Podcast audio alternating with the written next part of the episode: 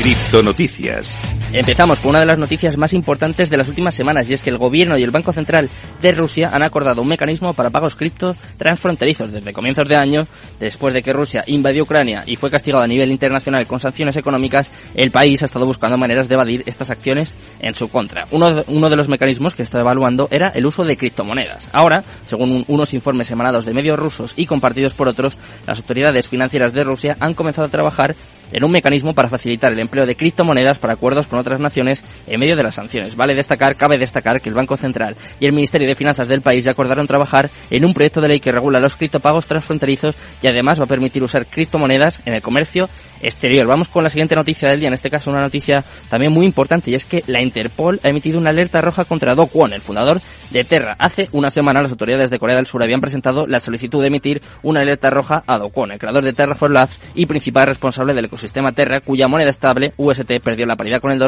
en mayo y se desplomó afectando a miles de inversores en todo el mundo. Pues hoy, la noticia que despliegan varios medios ingleses, comenzando en este caso por Bloomberg, es que la solicitud fue, aceptada por la Organización Internacional de Policía, es decir, la Interpol, la cual ha emitido una alerta roja contra Do Kwon. Además, Kwon está siendo procesado por las autoridades y enfrenta una orden de arresto en Corea del Sur por presuntamente violar la ley del mercado de capitales. Y vamos con la última noticia del día, en este caso una empresa muy importante, es decir, Disney quiere contratar un abogado experto en criptos, NFTs y metaverso. The Walt Disney Company está absolutamente interesada en involucrarse con la nueva tecnología relacionada con el mundo cripto, la Web3 y el metaverso. Ya comenzando el año, patentó ante la Oficina de Marcas y Patentes de Estados Unidos una tecnología para el parque temático del metaverso. Luego, en febrero, buscó un gerente comercial experto en el tema de los tokens no fungibles y ahora siguen las contrataciones relacionadas con este área para garantizar una sintonía con las leyes en todos sus nuevos desarrollos, está buscando contratar a un abogado corporativo con experiencia para trabajar en transacciones que incorporen nuevas tecnologías como tokens no fungibles, es decir, NFTs, blockchain, metaverso y DeFi.